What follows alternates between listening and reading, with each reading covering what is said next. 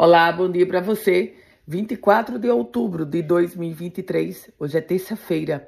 A gente traz as primeiras notícias do dia. O IDEMA já tem um novo diretor-geral, Werner Farca, indicado do deputado federal Fernando Mineiro. Ele que atuava como diretor técnico, agora será o novo diretor-geral do Instituto de Desenvolvimento Sustentável e Meio Ambiente do Rio Grande do Norte. Ah, o indicado de Fernando Mineiro assume depois do pedido de exoneração de Leon. Leon Aguiar, ele era diretor-geral do IDEMA e assumiu um cargo na Codevasf.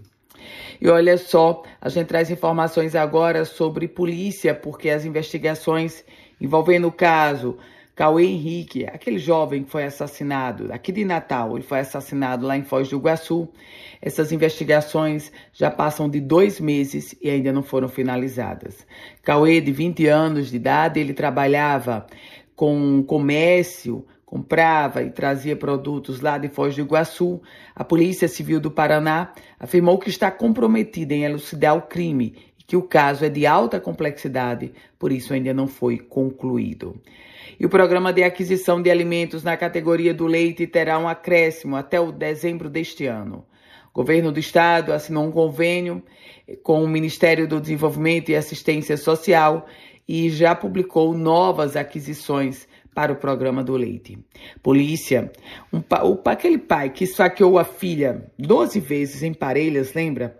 Pois ele rompeu a tornozeleira eletrônica. Já havia, inclusive, cumprido pena por tráfico de drogas. E um grave acidente envolvendo um micro-ônibus e um carro de passeio deixou uma vítima fatal e outras oito feridas gravemente. A gente traz informações agora sobre balanço. Já são 600 casos de furtos de cabos em Natal. Moradores de diversos bairros têm sentido cada vez mais os efeitos desses furtos de cabos e fios elétricos, porque interrompe o fornecimento. E o balanço mais recente aponta que já foram quase 600 casos de roubos, de furtos só neste ano. E um hóspede de um, um, de um hotel da Via Costeira vai ter que pagar agora uma indenização de 20 mil reais ao, ao segurança do hotel.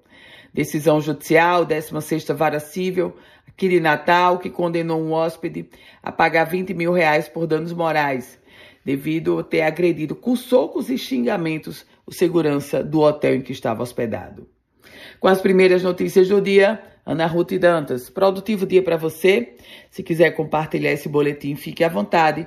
Para começar a receber, você envia uma mensagem no meu WhatsApp, que é o 987 16 8787.